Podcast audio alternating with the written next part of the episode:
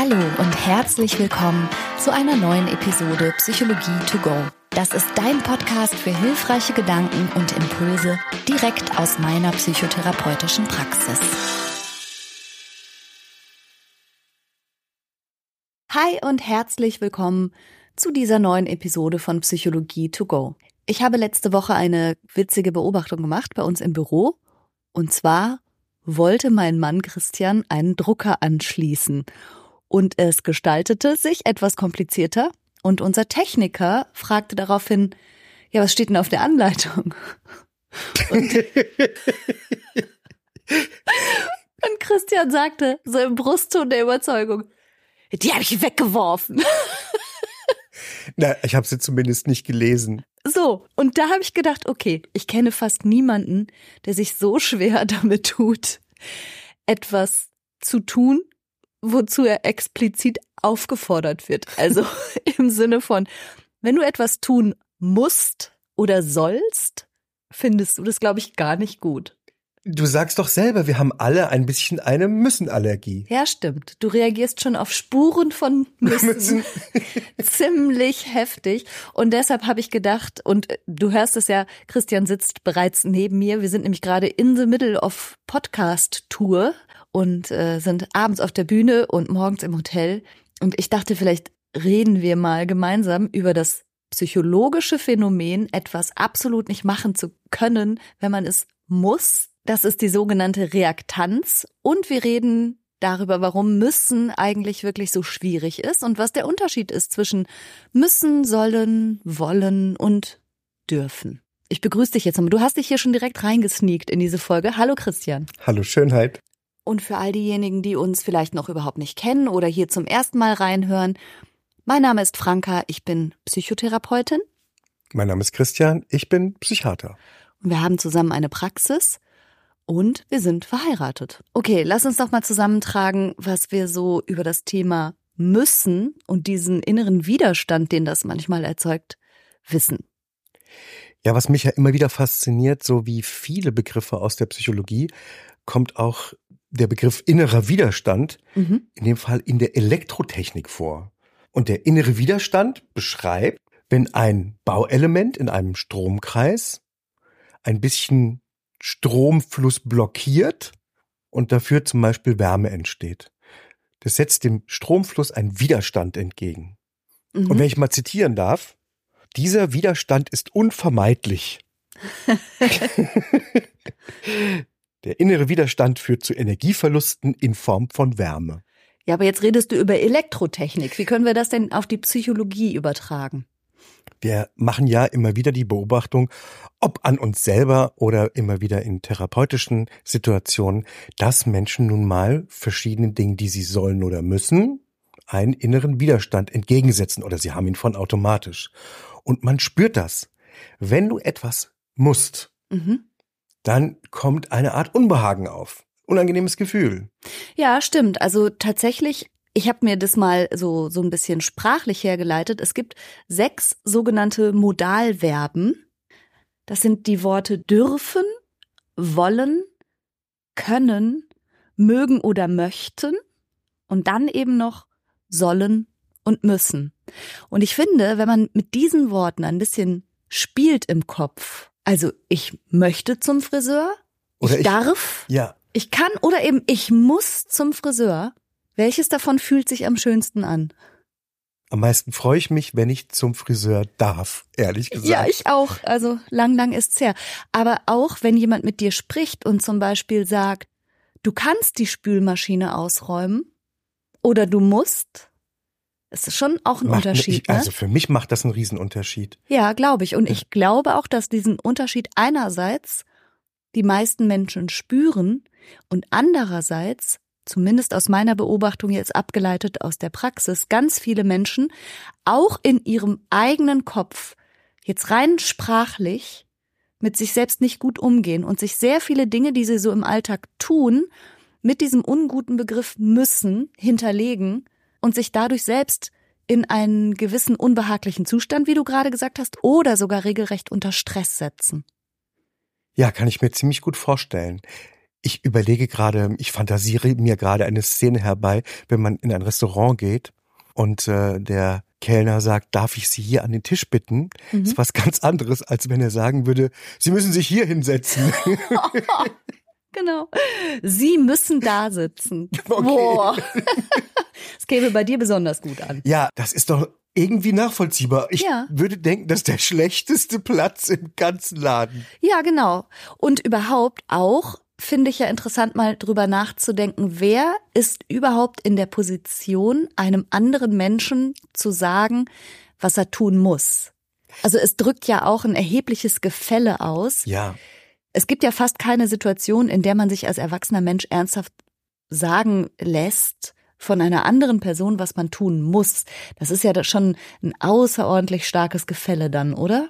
Du sprichst was ganz Interessantes an. Es gibt in der psychoanalytischen und tiefenpsychologischen Theorie und Therapie, was ja eher so mein Fachgebiet ist, mhm. sogenannte Grundkonflikte. Das sind Konflikte, von denen man weiß, die im Grunde bei jedem Menschen mal mehr, mal weniger in ihm wohnen. Und da kennt man acht Grundkonflikte. Und alles, was müssen angeht, mhm. das betrifft schon vier von acht Grund Konflikten oder kann so einen betreffen. Was, was könnten das für Grundkonflikte sein? Also du sprichst jetzt von Konflikten, die auch psychische Symptome erzeugen könnten, die potenziell jeder Mensch in sich hat. Ja, genau. Okay, was wären das für Konflikte? Ich versuche es mal ein bisschen vereinfacht auszudrücken. Alle äh, Fachkollegen mögen mir verzeihen. Ja, aber dann kann man es etwas besser verstehen. Der eine Konflikt betrifft immer Abhängigkeit und Unabhängigkeit. Ja. Sprich, wie abhängig fühle ich mich und wie unabhängig möchte ich sein. Mhm. Das sind so zwei Sachen, die in einem werkeln. Aber auch, wie sehr muss ich mich etwas oder jemandem unterwerfen? Mhm.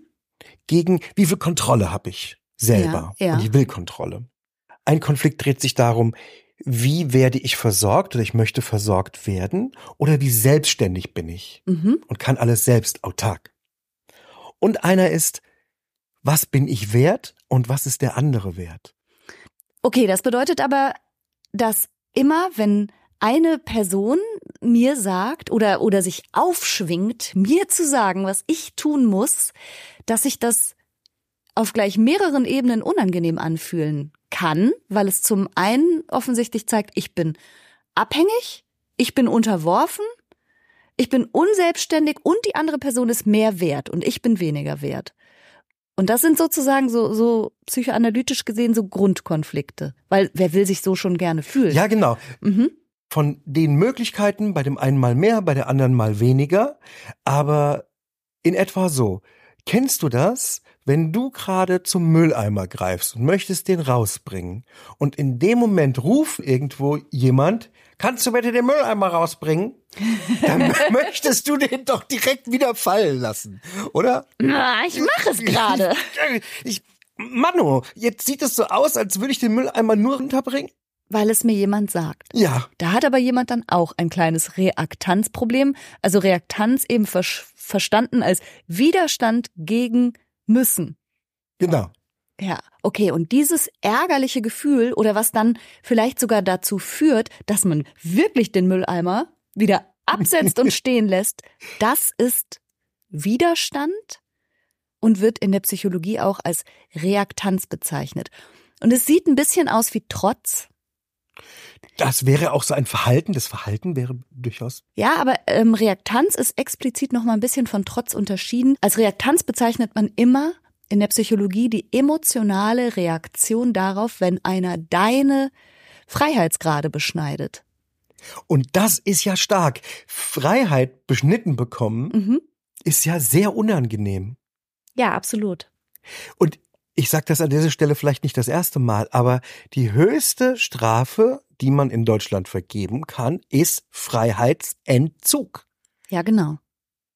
Wir bestrafen damit. Wir wollen eine starke negative Reaktion. Wir wollen eigentlich eine stark negative Emotion bei dem erzeugen, der bestraft wird und machen das, indem wir ihm die Freiheit wegnehmen.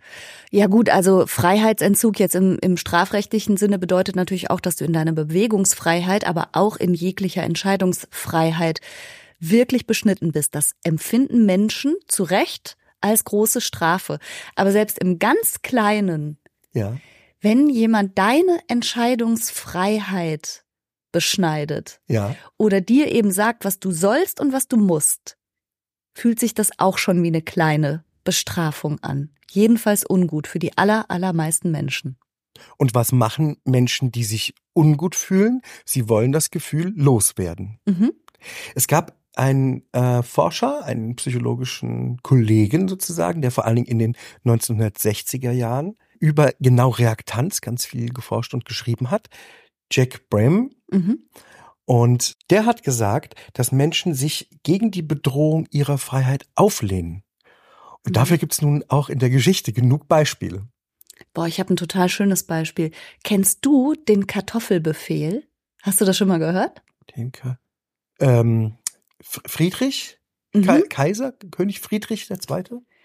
Friedrich der Große, ob der jetzt der zweite war, weiß ich tatsächlich nicht, aber der hat den sogenannten Kartoffelbefehl erlassen. Und zwar äh, wird die Kartoffel in Deutschland erst seit dem 18. Jahrhundert überhaupt angebaut und es hat davor immer wieder krasse Hungersnöte gegeben. Und die Kartoffel ist nun mal ein super Gewächs, um Hungersnöte zu verhindern und zu vermeiden. Und die wächst gut und die ist unkompliziert im Anbau. Und der hat gedacht, es wäre eine super gute Idee, wenn er jetzt seinen Untertanen, den Bauern, mal befiehlt, Kartoffeln Oh, anzubauen. ah ja, und da lachten wir beide gelöst. Das hat gar nicht geklappt. Warte, ich ich suche das mal ganz kurz raus. Hier. Mm, mm, mm. Also, er hat äh, festgehalten schriftlich, dass die Kartoffeln, so wie er geschrieben hat, ein sehr nützliches und für Mensch und Vieh sehr vielfach dienliches Erdgewächs seien. Und er hat ernstlich anbefohlen, das anzubauen. Und er hat eben verschriftlicht, dass bitte seinen Untertanen begreiflich gemacht werden muss, dass sie das jetzt anzubauen haben. Also, ja, das, das war der Kartoffelbefehl. Rat mal, wie gut das geklappt hat. Ähm, mäßig gut. Ja, genau. Also tatsächlich, das weiß ich jetzt nicht, wie verbürgt das ist, aber die Anekdote sagt, das hat so sehr nicht geklappt. Also es gab mehrere Kartoffelbefehle und die Bauern haben es nicht gemacht. Es mag damit aber auch zusammengehangen haben, dass ja die Kartoffel nun mal, also du isst ja nun mal die Wurzelknolle. Das war jetzt vielleicht auch ungewohnt und dann wurden teilweise die Blätter gegessen und das wirkte Das dann eher ungesund, giftig. Ja, ja. genau. So gut, man musste also auch die Handhabung der Kartoffel vielleicht noch mal ein bisschen begreiflicher machen. Aber vor allen Dingen scheint dieses Müssen und dieser Befehl den Bauern nicht gut ähm, geschmeckt zu haben. Sie haben sich verweigert, bis Friedrich der Große daraufhin die Kartoffel auf seinen eigenen Feldern angebaut hat und hat sie streng bewachen lassen und hat gesagt, das ist nur für die königliche Tafel. Und da standen eben Soldaten um seine Felder rum. Okay. Und jetzt rat mal, was dann passiert ist. Dann wurde es interessant. Wahrscheinlich hat es irgendeiner geschafft und hat sich eine Kartoffel geklaut, Ja. um, sie, um sie selber Ja, zu genau. Genau, die angeblich das Feld bewachenden Soldaten waren natürlich streng angewiesen, diese Diebstähle zu übersehen, Zwinker, Zwinker. Und so hat dann die Kartoffel doch noch Verbreitung gefunden. Dieses königliche, wertvolle Gewächs, das er nur für sich haben wollte, der gemeine König. Nee, witzig, oder? Ja, super. Also Menschen sind auch ein bisschen bekloppt.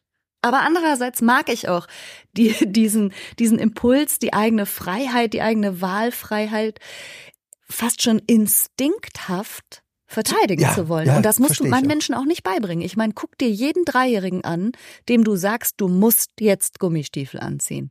Ja, die Analytiker verorten das Entstehen dieser Autonomie übrigens auch ungefähr in dem Alter, zwei bis drei Ja. Jahre. Ja, also Ja. schlaue Eltern wissen das, dass du lieber sowas sagst wie, na, ob du dir die Gummistiefel schon allein anziehen kannst oder sowas, ne? Oder du darfst dir heute die Gummistiefel schon mal allein anziehen.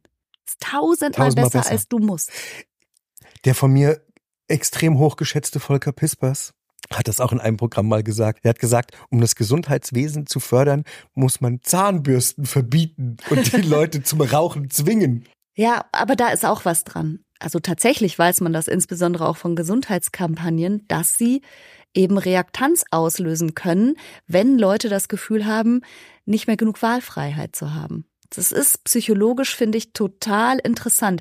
Aber auch für uns Eltern. Also wenn du zum Beispiel bestimmte Speisen oder Getränke durch das Verbot zu sowas exklusivem Begehrten machst, musst du dich nicht wundern, wenn dann deine Kinder hinter deinem Rücken ihre, ihr ganzes Taschengeld für Süßigkeiten und Cola ausgeben.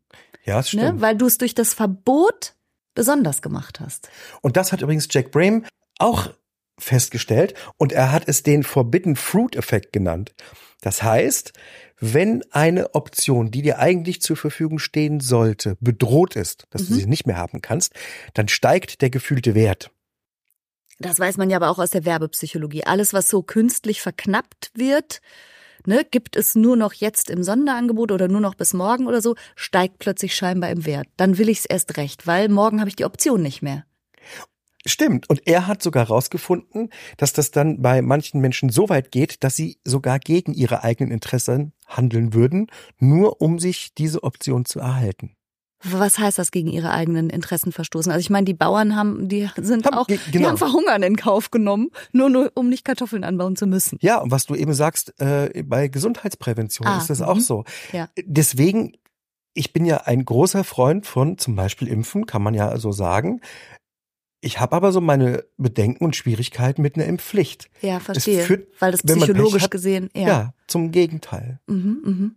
Also du wärst eher für sehr gute Aufklärung, aber unterm Strich die Wahlfreiheit zu erhalten, um nicht künstlich Menschen in die Reaktanz zu treiben. Ja. Ah, interessant.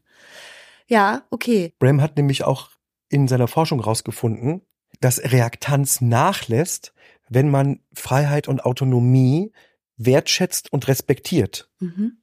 und eine Wahlmöglichkeit lässt. Das ist nachgewiesen, mit anderen Worten. Okay. Aber jetzt haben wir so ein bisschen über das Müssen gesprochen, das so von außen kommt. Was ich ja immer interessant finde, ist ja, dass Menschen oft mit sich selbst so umgehen, dass sie eben wirklich sprachlich und gedanklich ganz viel mit dieser Befehlsform mit sich selber umgehen. Warum ist das so? Du musst und also wie ich gerade auch schon gesagt habe, du musst zum Friseur. Davon kann nun wirklich gar keine Rede sein. Also es musste noch nie im Leben irgendjemand wirklich zum Friseur. Ich meine, was muss man schon? Also wenn man mal genau drüber nachdenkt. Ja, genau. Was man wirklich muss, aber wie oft wir dieses, diesen Begriff verwenden, warum ist das so? Müssen drückt ja immer eine gewisse Dringlichkeit aus. Mhm. Und vielleicht ist die Beobachtung ganz spannend, dass wenn wir etwas von anderen Leuten wollen, auch von den Kindern, von den eigenen, mhm, mhm, sagen wir denen häufig, dass sie das müssen, dass es nicht anders geht. Ja. Und natürlich spiegelt das auch ein Stück weit auf uns selbst zurück. Und wenn wir uns eine Dringlichkeit auferlegen, dann sagen wir durchaus, wir müssen. Okay, also wir sprechen mit uns selber in dieser Form, so ich muss jetzt dies und dann muss ich das und dann muss ich jenes und dann fahre ich dahin und dann beabsichtige ich Folgendes zu tun. Wir machen das, weil wir uns selber suggerieren wollen, dass wir dazu verpflichtet sind, dass das dringlich ist, dass das nötig ist und dass wir unter einem gewissen Zwang stehen. Ja. ja das funktioniert ja auch. Also es werden ja nun wirklich auch Dinge getan, die getan werden müssen. Ja, Stimmt. Ich frag mich nur, ob das unter allen Umständen so geschickt ist. Diese Dringlichkeit, diese Notwendigkeit und diese Verpflichtung, die wir allen möglichen Dingen in unserem Leben geben, die, die ist nicht wahr. Und sie kann Reaktanz erzeugen und ein ungutes Gefühl und Stress übrigens auch. Also es gibt Untersuchungen, die zeigen, dass Gehirnmuster sich verändern, wenn du denkst, du machst etwas, was aus einer eigenen Motivation herausgetragen ist, weil du es selber frei gewählt hast, weil du es willst, oder ob du denkst, dass du etwas gerade machst, weil jemand anderes es verlangt oder weil du es machen musst. Für mich ist das irgendwie nicht besonders überraschend, denn wenn ich überlege, was ich vorhin schon mal gesagt habe mit dem Mülleimer und was du gesagt hast mit der Hierarchie, mhm. dann kann ich mir gut vorstellen, dass sich das auch evolutionär so entwickelt hat. Besser bist du der Chef, der sagt, was getan wird, ah. statt dass du dir sagen lässt, was getan wird. Ne? Wer in der Hierarchie drüber steht, der hat doch bessere Chancen, seine Gene weiterzugeben. Ganz frech denke ich mir das jetzt so aus und äh, hinterlege einen evolutionären Hintergrund. Ja, kann schon sein, aber warum redest du dann mit dir selber so? Also dann bist du ja sowas wie dein eigener Boss, der, der sagt, was du tun musst. Du bist aber leider auch der Ohnmächtige, also der ohne Macht, der einfach dann tut. Weißt du, was ich meine? Du bist ja in beiden Positionen dann. Wenn du Selbstgespräche in der Art und Weise führst, dass du dir den ganzen Tag erzählst, was du angeblich machen musst, bist du sicherlich die Person, die entscheidet, was getan werden muss. Das ist die mächtige Position. Du bist ja aber auch gleichzeitig das arme Schwein, dem die ganze Zeit gesagt wird, was du tun musst. Und darin liegt ja aber die Chance. Darin genau liegt die Chance. Ich sehe da den Konflikt. Okay, ja, du siehst, du siehst die Chance, ja. Genau. Und die Chance darin, dass man selber sagen kann, was man muss und was man darf oder soll, mhm. das kann den Widerstand verringern, den man aufbringt. Mhm. Und wenn wir das Elektrotechnikbeispiel noch nehmen, ne, umso höher der Widerstand, umso höher die Hitze, die innen entsteht, ja. dann könnte ich ja versuchen, den Widerstand runterzufahren, mich ein bisschen fallen zu lassen und gehen zu lassen, den Widerstand, und mache aus dem ich muss ein Ich darf. Mhm. Und damit ist auch die Hitze, die in mir entsteht, nicht mehr so groß. Tatsächlich ist das, glaube ich, auch die Idee und das ist auch das, was man aus der Forschung ableiten kann. Also es gibt mehrere Studien, die zeigen, dass Menschen sich nicht nur besser fühlen und entspannter sind und weniger gestresst sind, sondern tatsächlich auch bessere Leistungen zeigen und sich motivierter fühlen, wenn sie eben eine Aufgabe als frei gewählt betrachten und als ja, eigene persönliche Präferenz und eben nicht als etwas, was sie jetzt tun müssen. Und das finde ich zu wissen, ist vielleicht auch für ArbeitgeberInnen interessant. Also je nachdem, wie viel Eigenmotivation Leute entfalten dürfen, umso motivierter sind sie auch. Aber die Freiheit müssen sie eben haben, sich auch für Dinge entscheiden zu dürfen und nicht die ganze Zeit unter einem Druck zu stehen, Dinge zu müssen. Absolut. Es gibt doch diesen Satz, den man Immanuel Kant zuschreibt, der aber gar nicht von Immanuel Kant ist. Ich kann, weil ich will, was ich muss. Ja, den liebe ich. Wieso ist der nicht von Kant? Aber nach allem, was ich weiß, findet sich so ein Satz in den Schriften nicht. Hm sondern es ist eher was von Schiller und aber so hat er es auch nicht gesagt. Das macht aber nichts. Es ändert nichts an der Tatsache, dass der Satz ein guter ist und irgendwie stimmt. Mhm. Und wenn ich den jetzt aber umstelle, dann heißt es ja, wenn ich nicht will, was ich muss, dann kann ich's nicht. Das stimmt auch. Das, also tatsächlich, die psychologische Forschung zeigt das und es geht sogar noch darüber hinaus. Also wenn man jetzt mal übersetzen würde, das, was ich innerlich will, und möchte. Das ist die intrinsische Motivation. Die kommt aus mir selbst heraus. Uh okay. Das, was ich soll und muss, wird mir in der Regel von außen gesagt. Das ist die extrinsische Motivation. Und die wird manchmal durch Druck, manchmal aber auch durch Belohnung so ein bisschen mir vorgegeben, was okay. ich tun soll. Also extrinsisch und intrinsisch.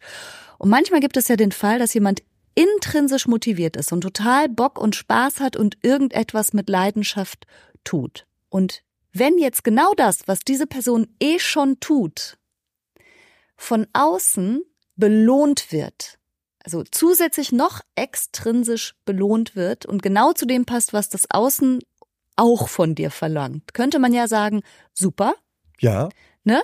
Wenn du zum Beispiel Sportlerin bist und machst das alles gerne und gehst freiwillig und gerne immer zum Training und dann bekommst du noch einen Sponsorenvertrag und die sagen dann so, aber jetzt musste halt auch. Genau, jetzt wollen wir auch was, noch was sehen. Jetzt wollen ja, wir Leistung jetzt sehen. Das Gleiche, was du vorher auch gemacht hast, musst du jetzt auch machen. Ja. Weil jetzt hast du hier unser Trikot an und unser Logo draufgenäht und so weiter. Dann kann das sogar sein, dass dieses neu hinzugekommene müssen die extrinsische Motivation das Wollen zerstört. Das, das ja ist Mist. plötzlich, okay. das, genau, es kann so kommen. Man nennt das Over-Justification, also ein Überbelohnen. Es wäre gar nicht nötig gewesen, von außen noch was draufzusetzen, sozusagen, an Motivation, sondern das kann es sogar kaputt machen. Das verstehe ich. Deshalb, das verstehe ich total ne, gut. Muss man sich überlegen, ob man sein Hobby zum Beruf machen möchte. Tatsächlich, das klingt immer so traumhaft. Aber es kann sein, dass in dem Moment, wo das, was du vorher aus vollem Herzen gewollt und gekonnt und gedurft hast, in dem Moment, wo du vielleicht Geld dafür bekommst und daher wird's zu einer Verpflichtung zu einer Notwendigkeit und in gewisser Weise zu einem Müssen, dass es dir die intrinsische Freude verdirbt. Das kann ich mir richtig gut vorstellen. Äh, tatsächlich ähm, habe ich mal gesprochen mit einem Spieletester. Du weißt, ich bin ja ein alter Computerspielzocker. Ja, ja. Und es ist der. Klingt für viele Menschen wie ein Traumjob, ja, absolut, ich. Ne? Absolut. Ich bin Spieletester. Mhm. Und für, ich habe auch solche Zeitungen früher viel gelesen. Mhm, mh. Und das ist tatsächlich so. Das war der absolute Traumjob für jeden Computerspieler. Mhm. Möchte Spielertester werden. Aber äh, was ich dann gehört habe, ist, dass du nicht mehr jedes Spiel, was du willst, spielst, sondern auch die nicht so guten. Ja, vor allen Dingen spielst du wahrscheinlich nicht so lange, wie du willst oder wenn du Bock hast, sondern du musst. Du musst und du, du musst. musst. es durchzocken. Oh Gott. Und dann hat das Fehler und sonst was und das ist überhaupt nicht so schön und dann musst du noch einen Text drüber schreiben, ja. den jemand anders vielleicht nicht gut findet und ja. so. Also das kommt noch dazu, aber überhaupt das müssen, das verstehe ich. Ja. Äh, gibt's nicht so eine äh, äh Mark Twain Geschichte von Tom Sawyer? Die andersrum funktioniert. Er muss einen Zaun streichen. Ja. Und ich glaube, er bittet am Anfang seine Freunde um Hilfe, aber ist, äh, niemand will ihm helfen. Und dann ähm, möchte jemand das mal versuchen oder man fragt ihn, warum er lächelt dabei, dass er den Zaun streicht. Aber und, und er sagt, weil es das Coolste der Welt ja, ist genau. wahrscheinlich. Und er sagt, ne? darf ich auch mal? Nein. Ah. Nein, ja, du darfst ja. nicht. Ja. Oh, wenn ich dir Geld gebe, darf ich dann. Hm, okay. Wirklich? Und am Ende, ja, ja, genau. Und dann bildet sich eine Schlange. Für Leute, die auch mal den Zaun streichen ja, genau. wollen. Ja, okay. Sind Menschen nicht irgendwie niedlich und verrückt? also tatsächlich ist unsere Motivation so ein zartes Pflänzchen und müssen kann die ganz schnell kaputt machen, diese Motivation. Müssen ist einfach ein Wort, auf das wir offensichtlich schon als sehr kleine Menschen sehr allergisch und intensiv reagieren. Und sicherlich ist es eine Qualität, auch mal Dinge zu machen und durchzuziehen mit Willensstärke. Weil es gibt schon ein paar Sachen, die man machen muss. Aber ich möchte dringend davon abraten, in dieser Art und Weise Selbstgespräche zu führen, die einem suggerieren, dass alles Mögliche, was man jetzt tut, den lieben langen Tag, mit ganz viel Kraft und Willensanstrengung nötig ist. Ja, das stimmt die nämlich Kraft, nicht. Die Kraft und Willen, Willensanstrengung kommt ja eben daher, dass du deinen inneren Widerstand Genau. überwinden musst. Umso höher der ist, umso höher die, die Kraftaufwendung, um über diese Wand drüber zu kommen. Und da behaupte ich eben, man kann das ein bisschen, mal mehr, mal weniger, senken, indem man sich zum Beispiel klar macht, dass man nun kaum was muss. Ja. Du sagst, es gibt ein paar Sachen, ja, aber in Wirklichkeit ist es immer nur eine Wahl. Ja, Ne? beziehungsweise eine Entscheidung, was die Konsequenzen sind. Ne? Ja, Also genau. richtig, richtig was müssen. Und ich habe diese Folge genannt, ich muss gar nix, weil das eine Zeit lang mein Motto war. Weil ich dieses komische innere Selbstgespräch, dass ich alles Mögliche muss, sehr stark selber hatte eine Zeit lang. Bis mir dann klar wurde, naja, es stimmt ja einfach nicht. Ich fühle mich deshalb so, dass ich den ganzen Tag durch den Tag renne und unangenehme Dinge tue, weil ich mir sie selber unangenehm mache, indem ich so tue, als müsste ich sie, obwohl ich das überhaupt gar nicht muss. Das meiste davon habe ich gewählt, das meiste davon zahlt auf irgendwas ein, was ich möchte. Das meiste davon ist absolut Produkt meiner freien Entscheidung gewesen und es geht mir sehr viel besser, seit ich mir immer mal wieder klar mache, nö, ich muss gar nichts. Ich entscheide mich manchmal, irgendwas zu tun. Manchmal hat es gute Gründe, dass ich was tue, aber wirklich müssen? Nö. Es ist so lustig, weil wir da eine ganz parallele Entwicklung hatten und ein kleines Postkärtchen stand mal bei mir auf dem Schreibtisch auch mit den Worten, einen Scheiß muss ich, Ja. um mir immer wieder klar zu machen, ich kann jederzeit hier den Griffel fallen lassen Ja, und gehen. Und das hilft. Diese Wahlmöglichkeit hilft. ja. Ja. Und Dann frage ich mich aber, warum du nicht Drucker installieren kannst mit Anweisung. weil Sachen schon aus Reflex nicht zu tun, weil man sie muss, ist natürlich genauso unvernünftig wie alles zu tun, was andere einem sagen. Weißt du, wie ich meine? ja, Also da gibt's ja das Feld zwischen ich mache alles, was man mir sagt und ich mache gar nichts, nur weil mir das jemand sagt. da gibt es ja eine flexible Mitte, Ja. sagen wir mal. Ich würde Druckeranleitungen lesen. Es geht schneller. Du kannst dich frei entscheiden, die Druckeranleitung zu lesen, weil es dann schneller geht. Vielleicht, vielleicht solltest du mal versuchen, mir die wegzunehmen und, und zu sagen. Du darfst die nicht. so, Christian, das machst du jetzt ohne Anleitung. Die darfst du nicht lesen. Wahrscheinlich kämpfe ich dann da drum. Ja, nee. so Aber Pädagogik um die Ecke denken, das kann ich nicht.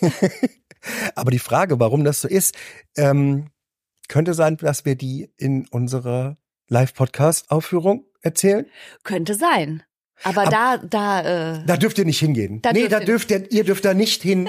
Und ihr dürft auch äh, äh, unser Buch nicht kaufen. Nein. Wie das heißt das Buch nochmal? Psychologie to go, aber das, das darf nicht, keiner nein, wissen. das dürft ihr nicht. Nein. das ist verboten. Nicht ja. kaufen. Mhm. Ob das jetzt klappt, ich weiß nicht. Gut. Christian, was entscheiden wir uns frei, heute noch zu tun? Ich weiß was. Ich weiß, was heute noch ansteht. Und ich weiß, dass ich einen gewissen Widerstand habe. Und ich entscheide mich, zu versuchen, diesen Widerstand fallen zu lassen, mich mal locker zu machen und mir vorzustellen, dass ich das darf. Ja. Dass ich das, was heute ansteht, noch darf. Tatsächlich. Und das ist schön. Und jetzt in dem Moment, wo ich sage, krieg ich schon ein bisschen Bock. Ja, ehrlich? Ja, wirklich. Also ich habe für mich die Erfahrung gemacht, dass ich ganz gut fahre, wenn ich gar nicht diese sogenannten Modalverben benutze, also weder wollen oder dürfen oder können, noch gar das sollen oder müssen, sondern dass ich einfach sag, ich tu's. Ich mache jetzt das und das. Weißt du, was ich meine? Das ist natürlich stark. Ich werde jetzt den Podcast schneiden, ihn hochladen, noch ein Cover machen. Ich werde das machen. Ich lasse einfach das Modalverb, ob ich das jetzt will oder soll oder muss oder kann oder darf, das lasse ich einfach weg. Ich sage mir einfach selber im Kopf, das mache ich jetzt. Weißt du? Und gibst ihm gar kein Label. Gar keinen. Okay, das sollen, ist deine Methode. Mhm, das ist deine das, Methode. Ja? Und ich glaube, für mich würde besser funktionieren, wenn ich sage, was für eine Großartigkeit, dass ich in der Lage bin, einen Podcast, den viele Leute hören, machen zu können. Und den darf ich jetzt schneiden. Ja, okay. Was gab es für Zeiten, da hätte ich mir sowas so gewünscht. Ja, ja. stimmt. Ist auch eine Möglichkeit. Okay, also, also unterm Strich kann man sagen, Vorsicht mit den inneren Selbstgesprächen und ein bisschen Achtsamkeit dahin zu schicken, was für einen erheblichen Unterschied im inneren Gefühl das macht, wie man mit sich selbst umgeht, aber durchaus auch wie andere mit einem umgehen und auch vielleicht ein kleiner Blick darauf, wo man vielleicht überzogen reaktant reagiert, weil man eine Freiheit verteidigt, die gar nicht bedroht wurde. Also eine Druckeranleitung bedroht nicht deine Freiheit. Das muss ich noch klären. ja, ja, gut. Also, wie redet man mit sich selbst? Ja. Wie redet man ganz wichtig auch mit anderen? Ja. Und wir haben gelernt, dass strenge Verbote und Müssen zu hohem Widerstand führen, bei sich selber oder auch bei anderen. Und dass man das ein bisschen mit einrechnen muss. Sollte. Kann oder darf. Möchte. genau. Und das finde ich auch als Eltern sehr gut zu wissen.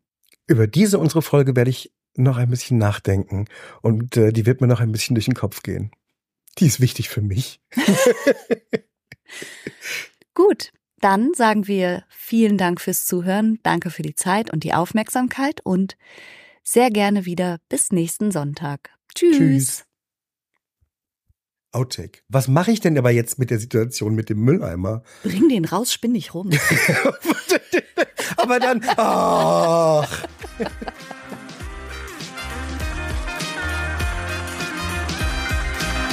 Das war's für heute. Ich hoffe, du konntest eine Menge frischer Gedanken für dich mitnehmen. Mehr davon gibt's auch auf meiner Seite www.franca-ceruti.de